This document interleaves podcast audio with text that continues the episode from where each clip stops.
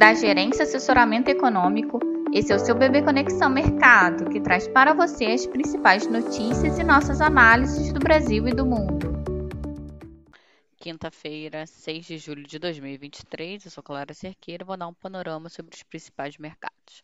No exterior, na esteira da divulgação dos PMIs em desaceleração ontem dados do varejo abaixo das expectativas hoje, os temores de recessão na Europa crescem. O mercado opera nessa manhã com a versão ao risco, derrubando as bolsas do continente nos Estados Unidos, a ata da última reunião do FONC revelou que alguns dirigentes apoiaram a alta de 25 pontos e reforçou a ideia de que o ciclo de alta deve continuar.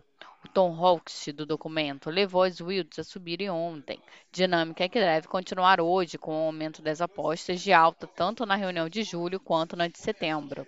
Acreditamos que um mercado de trabalho resiliente e PMIs ainda na região de expansão devam aumentar as perspectivas de uma política monetária restritiva por mais tempo, o que tende a derrubar as bolsas americanas.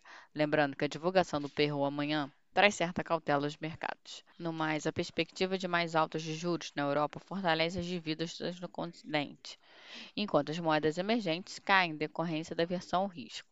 A cautela também deve levar as commodities a recuar hoje. Então colocamos dólar fraco entre as moedas principais, alta em relações emergentes, traje dos treasuries em alta, bolsas em queda e commodities em queda. No fronte interno, os investidores seguem monitorando o andamento da pauta econômica no Congresso, com foco em temas fundamentais como a votação do PL do CARF, arcabouço fiscal e a reforma tributária.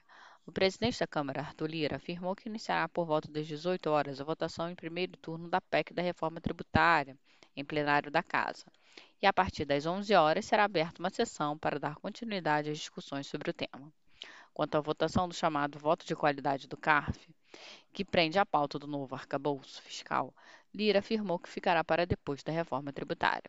Assim, a despeito do viés de cautela externa, acreditamos no viés positivo para os ativos domésticos diante da expectativa de aprovação da reforma tributária e andamento das demais pautas, com isso, o dólar deve se desvalorizar frente ao real, a curva de juros devolver prêmios de riscos e o Bovespa se valorizar.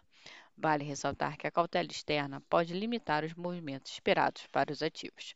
Um bom dia e bons negócios.